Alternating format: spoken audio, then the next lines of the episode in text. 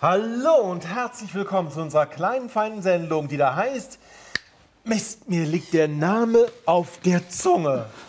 Hallo, herzlich willkommen zu Wissen macht A. Genau, das war's. Klugscheißen mit Ralf. Hallo und Dr. Oege. Guten Tag. Ja, so ist es mit meinem Körper, genauer gesagt mit meinem Gehirn. Es ist manchmal etwas geizig. Ich weiß doch, wie die Sendung heißt und trotzdem wollte mein Hirn diese Informationen nicht hergeben. Ja, wir alle kennen das. Also dein Gehirn, Ralf, das ist sehr besonders. Ja, das stimmt. Und heute wird es hier auch besonders. Es geht um alles, was der menschliche Körper so hergeben kann, ob er will oder nicht. Wir reden darüber, was so alles in einem Bauchnabel steckt. Wir reden darüber, was so alles in einem Ohr steckt. Wir untersuchen die Popel im Auge. Und wir untersuchen das Fett am Haar. Den Anfang macht eine Bewegung nach vorn. Mal sehen, was dabei alles rauskommen kann. Oh, Entschuldigung. Ich wusste nicht, dass da so viel drin ist. Iman ist mit ihrem Nachbarn Fug zum Mittagessen verabredet. Oh, Fug, du bist ja ein echter Kavalier. Für dich. Danke, schöne Blumen, wie toll. Oh nein, was war das denn? Ist Iman etwa allergisch auf seine schönen Blumen? Und warum hat sie beim Niesen eigentlich mit dem Kopf genickt? Iman hat tatsächlich ein paar Pollen in die Nase bekommen. Aber warum ihr Kopf beim Niesen nach vorne gefallen ist, weiß sie auch nicht. Schauen wir uns doch mal an, was genau passiert. Reizt etwas die Nase, wie zum Beispiel Blumenpollen, ein Staubkorn oder vom Schnupfen geschwollene Nasenschleimhäute, leitet ein Nerv diesen Reiz weiter. Er gelangt über Nervenbahn zum Hirnstamm, genauer gesagt in die Medulla oblongata. Das ist ein Bereich des zentralen Nervensystems, in dem viele wichtige Dinge geregelt sind, zum Beispiel, dass wir atmen oder dass unser Herz schlägt. Das alles passiert unbewusst, wir können es nicht steuern und müssen auch nicht darüber nachdenken. Und das ist auch gut so. Von hier werden auch viele Schutzreflexe gesteuert, wie das Niesen. Ein Reflex ist eine automatische Reaktion des Körpers auf einen Auslöser. Der Körper versucht das, was in die Nase geraten ist, schnellstmöglich und ganz automatisch wieder loszuwerden. Der erste Teil des Niesens besteht aus einem heftigen Einatmen. Nochmal langsam. Das Zwerchfell, eine große Muskelsehnenplatte, die Brust- und Bauchhöhle voneinander trennt, spannt sich ruckartig an und zieht sich zusammen. Dadurch strömt schnell viel Luft in die Lunge es wird Druck aufgebaut und kurz gehalten. Dann entlädt sich der Druck schlagartig. Viele Bauch-, Rippen- und Rückenmuskeln sind daran beteiligt, die Luft in hoher Geschwindigkeit aus dem Körper zu befördern. Was da alles mit rauskommt, hm, Igitt. Auch im Mundraum geschieht etwas. Nach dem Einatmen verschließen sich die Stimmlippen, die wir brauchen, um Töne zu erzeugen. Dadurch wird der entstandene Druck kurz gehalten. Nirgendwo kann Luft entweichen. Und dann öffnen sich die Stimmlippen schlagartig. Mit rasanter Geschwindigkeit von bis zu 160 Kilometer pro Stunde stürmt die Luft aus den Lungen. Während sie an den geöffneten Stimmlippen vorbeisaust, kommt es zum typischen Niesgeräusch.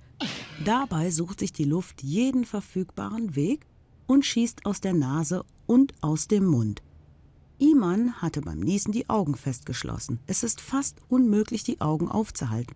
Vermutlich wird so verhindert, dass ausgenießte Krankheitserreger, Pollen oder Schnodder ins Auge geraten. Und Imans Kopf fällt beim Niesen nach vorne. Beim ruckartigen Zusammenziehen der verschiedenen Muskeln in Brust, Bauch und Rücken krümmt sich der Körper. Die Kopfbewegung passt sich an und der Kopf klappt Richtung Brust. Ist auch praktisch. Würde Iman den Kopf beim Niesen hochnehmen, Igitt. Glück gehabt. Aber Themawechsel. Da kommt ja endlich das Essen. Etwa? Gerne. Mmh, das riecht aber lecker. Oh je. Pfeffer. Achtung. Tja.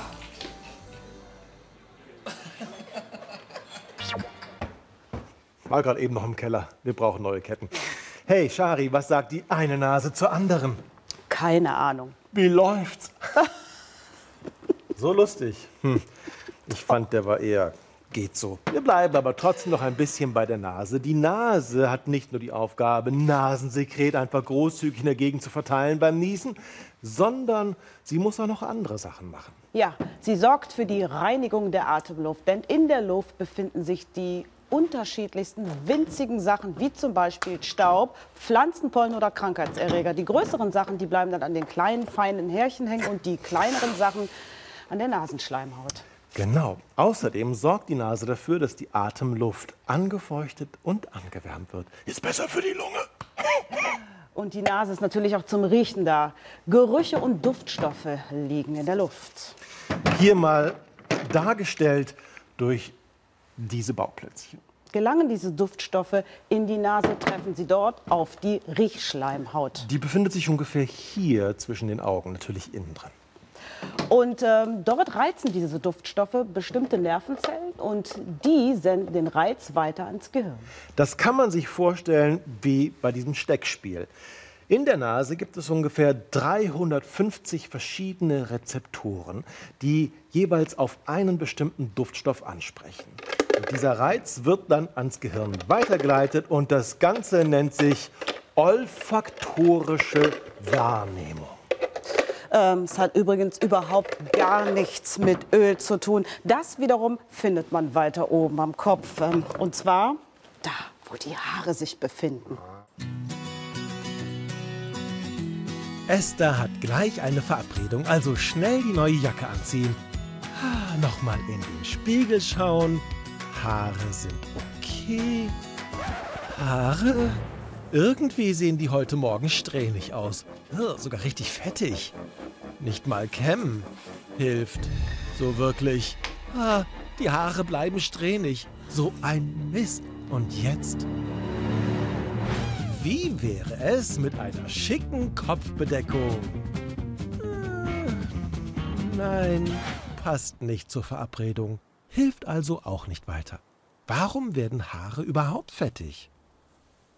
Hm, da sollten wir mal genauer drauf schauen.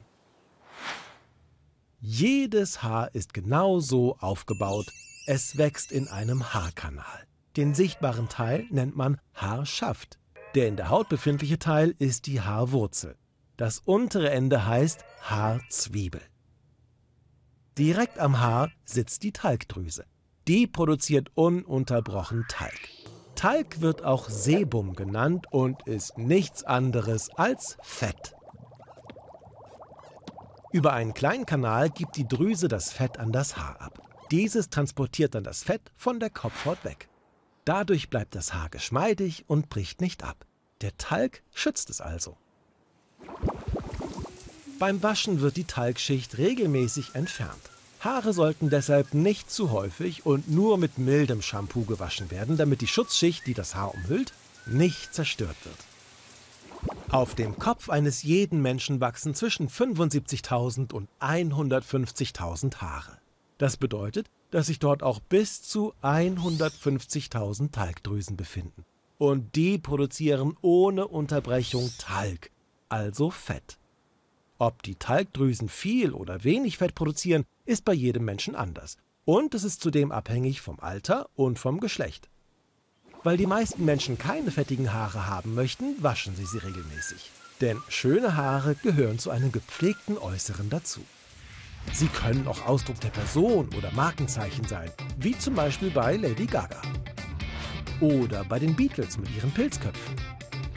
Genauso wie bei den bunten Frisuren der Punks. Und dem Afrolook in den 70er Jahren. Das war in früheren Jahrhunderten nicht anders. Frisuren und Perücken waren Ausdruck des Geschmacks und der Mode. Die bürgerlichen Damen und einfachen Frauen pflegten und reinigten ihr Haar mit der Bürste und bedeckten es dann mit einer Haube. Es gab Zeiten, in denen sich die Damen am Hofe aber lieber mit kunstvollen Perücken schmückten, als sich mit ihren natürlichen Haaren zu zeigen. Als die Frisuren gegen Ende des 18. Jahrhunderts immer größer und ausgefallener wurden, erfreute das auch jede Art von Ungeziefer. Man baute sogar Ungezieferfallen in die Haarpracht ein und benutzte Kopfkratzer, um den Juckreiz zu mildern.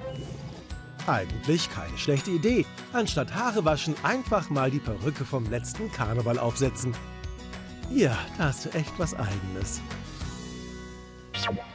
Eine starke Frisur. Das wirft gleich die Frage auf, wie stark sind Haare eigentlich? Eine hervorragende Frage, die sollten wir mal beantworten mit Hilfe eines kleinen Versuchs. Den könnt ihr auch zu Hause machen. Ihr braucht nur folgende Zutaten. Klebeband, Büroklammer, Plastiktüte, einen kurzen Stock, eine Schere, Murmeln, zwei Bücherstapel und ein langes Haar. Das ist der Moment, auf den ich seit meiner Zeit als Padawan immer gewartet habe. Shari, schneide. Und Shari schneidet mir ein einzelnes Oh. Haar ab. Ich glaube, ich habe Nee. ein paar mehr abgeschnitten. Jedenfalls braucht man jetzt ein einzelnes Haar. Und das befestigt man an diesen kurzen Stock. Wir haben das schon mal vorbereitet. Hier kann man das sehen. Am anderen Ende wird diese Plastiktüte mit Hilfe der Büroklammer befestigt. Jetzt legen wir das hier zwischen die beiden Bücher. Vielleicht hältst du den Stock auch ein bisschen fest. Ja. So, das ist jetzt alles schön miteinander verbunden. Das Haar hält die Plastiktüte aus. Und jetzt kommen Murmeln in die Tüte. Und mal sehen, wann das Haar reißt. Zweite Murmel. Dritte Murmel. Zeit für den Zeitraffer. Oh, es wird spannend. Neunte Murmel. Gerissen. Nach neun Murmeln ist das Haar gerissen. So kräftig ist also mein Haar. Oh, hast du da was im Auge? Ist das vielleicht eine Träne? Nein, es ist was anderes. Morgens früh.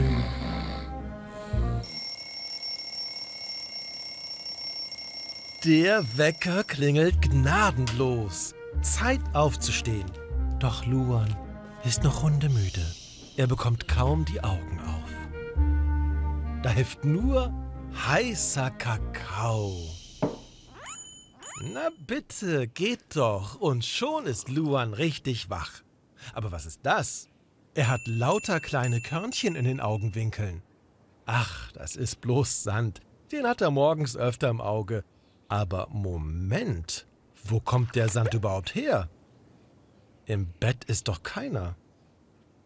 Natürlich nicht. Die kleinen Körnchen sind auch kein echter Sand. Das sagt man nur so. Was es mit ihnen wirklich auf sich hat, das verraten wir euch hier und jetzt. Also Augen auf, Luan. Unsere Augen sind von einem dünnen Film aus Tränenflüssigkeit bedeckt.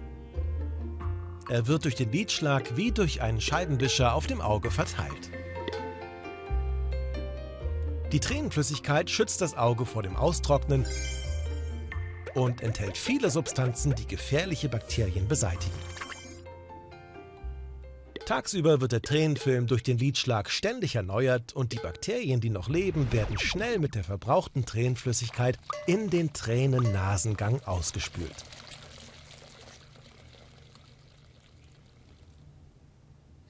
In der Nacht aber, wenn wir die Augen geschlossen haben, wird der Tränenfilm langsamer erneuert, weil ja kein Lidschlag stattfindet.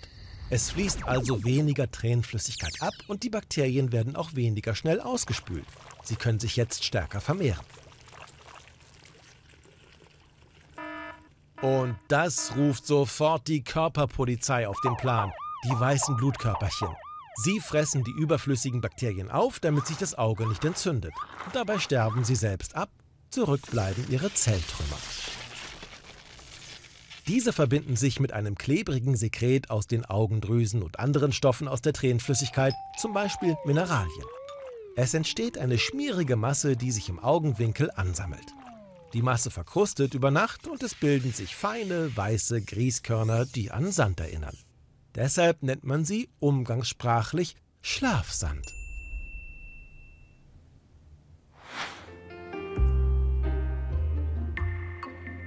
Am Morgen fühlt sich der Schlafsand oft wie ein Fremdkörper im Auge an, den man sich gerne aus den Augenwinkeln reibt. Aha, dann hat also heute Nacht ein mächtiger Kampf in Luans Augen getobt. Tapfere weiße Blutkörperchen haben sich für sein Wohlergehen eingesetzt. Was für Helden. Darauf noch ein kleines Nickerchen. Ja, der Körper stellt die unglaublichsten Stoffe her. Und jeder, der schon mal seine Blumen in Tränenflüssigkeit gestellt hat, wird bemerkt haben, dass erstens die Tränen salzig sind und zweitens dass der Pflanze überhaupt nicht gut tut. Nein, das stimmt. Die Tränen, äh, die Blumen welken total schnell, wenn sie in salzigem Wasser stehen. Die Pflanzenzellen, die nehmen ja normalerweise Wasser auf. Und stellt man die Blumen jetzt ins Salzwasser, dann verlieren die Pflanzenzellen das Wasser wieder. Denn Wasser bewegt sich immer in Richtung Salz. Osmose ist das Stichwort. Und das bedeutet, wenn im Blumenwasser mehr Salz drin ist als in den Pflanzenzellen, dann bewegt sich das Wasser aus den Pflanzenzellen in das Blumenwasser und die Pflanzen verdursten innerlich. Und sie verwelken auch ziemlich schnell. Und dann gibt es noch mehr Tränen. Und damit man überhaupt weinen kann, braucht man auch wieder Osmose. Denn um Wasser in die Tränendrüse zu bekommen, lagert der Körper erstmal dort Salze ab. Und die Salze, die sorgen dafür, dass das Wasser aus den umliegenden Zellen sich in der Tränendrüse ablagert und abgeweint werden kann. Und das ist auch der Grund, weshalb die Tränen so salzig schmecken. Ja, und das ist auch der Grund, warum Augenpopel, also der Sand, so köstlich salzig schmecken. Ganz anders als das Zeug, was man im Ohr findet. Mit den Gedanken ganz woanders fördert Esther etwas aus ihrem Ohr zutage. Bäh. Ohrenschmalz, Igitt, riecht auch nicht gut. Hätte sie vielleicht ihre Ohren besser reinigen sollen? Auf keinen Fall. Ohrenschmalz ist toll. Schauen wir uns Esthers Ohr mal von innen an. Ah, einiges los hier. Staub, alte Hautpartikel und, ah, ein Bakterium und ein kleines Insekt. Hey, du hast dich hier wohl verlaufen, was? Der Gehörgang ist für alle da. Na gut, dann gehen wir halt gemeinsam weiter. Wenden wir uns wieder Esthers Gehörgang zu und schauen mal, wie Ohrenschmalz überhaupt entsteht.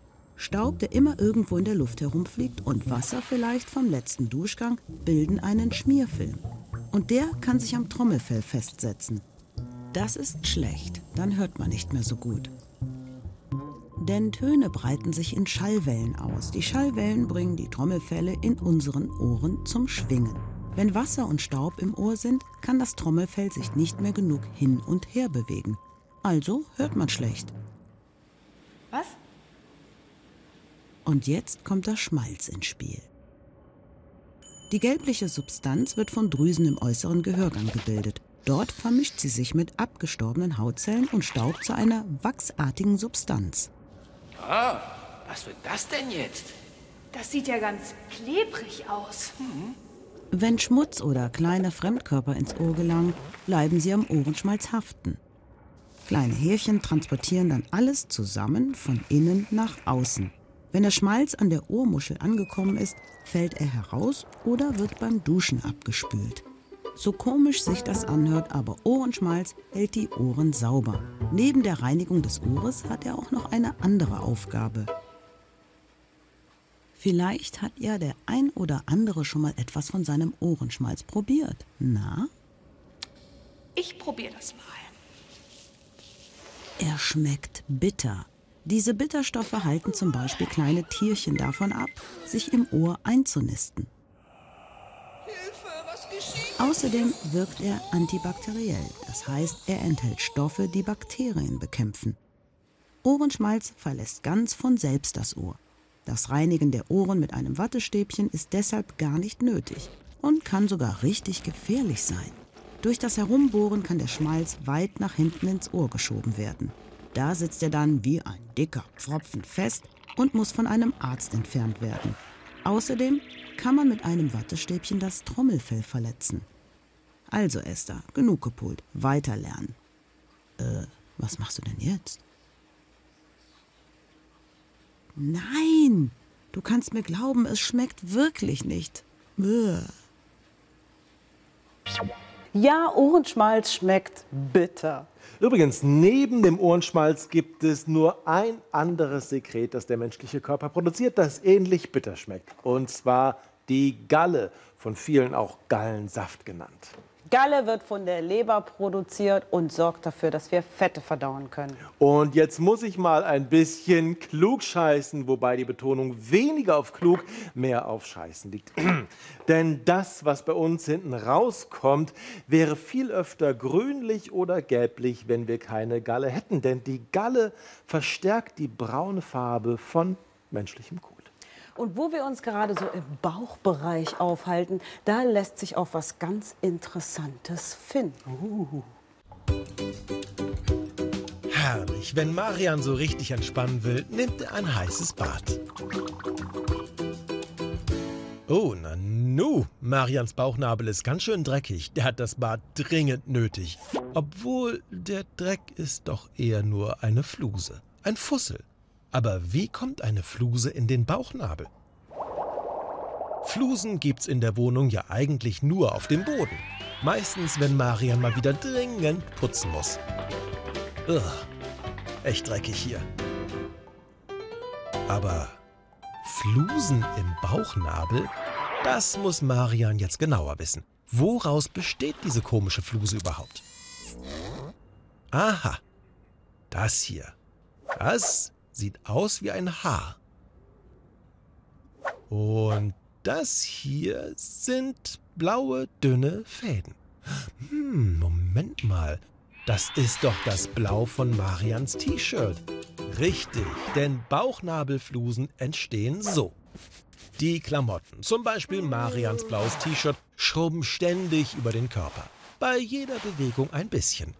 Dabei lösen sich kleine Minifasern vom T-Shirt. Diese hier.